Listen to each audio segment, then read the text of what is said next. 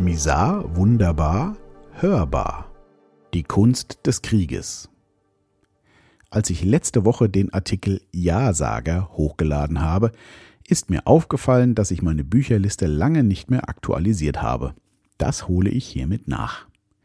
In den letzten Monaten habe ich mich mit einer Fachbuchreihe befasst. Michael Vogt, das große Buch der Markttechnik, Der Händler, Band 1 bis 8, das große Arbeitsbuch der Markttechnik.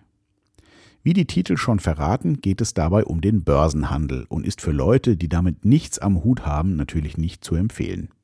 Für mich war das Ganze allerdings sehr lehrreich und der Versuch, viel Wissen in eine Geschichte, der Händler, zu verpacken, finde ich mehr als gelungen. Allerdings bin ich mir nicht sicher, ob es für Einsteiger zu empfehlen ist. Ich befasse mich nun schon lange damit und für mich war es gut zu lesen und hat meinen Wissensstand nochmal deutlich vertieft. Ich war allerdings letztes Jahr im Dezember auch auf einem Seminar des Autors und von daher sicherlich vorbelastet. Aktuell lese ich Sun Tzu, die Kunst des Krieges. Es ist das wohl älteste Buch über Kriegsstrategie und gilt bis heute als eines der bedeutendsten Werke zu diesem Thema. Wann es geschrieben wurde, ist unklar. Man vermutet ca. 500 vor Christus.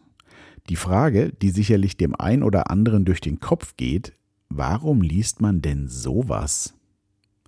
Ich muss zugeben, dass ich auch etwas länger gebraucht habe, mich an das Buch zu wagen. Es lag also schon eine ganze Weile in meinem Büchervorratsschrank. Krieg ist ein Thema, welches man gerne ignoriert.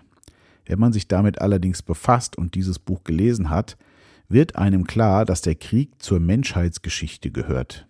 Wir alle führen Krieg oder sagen wir, wir sind im Kampf, zum Beispiel auf der Arbeit, in der Beziehung, mit den Kindern, mit unserem Körper und so weiter. Der Widerstand und dementsprechend der Kampf und als letzte Instanz der Krieg scheint der menschlichen Natur innezuwohnen. Wenn man das Buch liest, findet man viele Grundregeln, die sich im täglichen Leben anwenden lassen. Es ist eine Sammlung von Regeln und Weisheiten, die über das Thema Krieg weit hinausgehen. Muss man es lesen? Nein. Würde ich es wieder lesen? Ja, ich werde.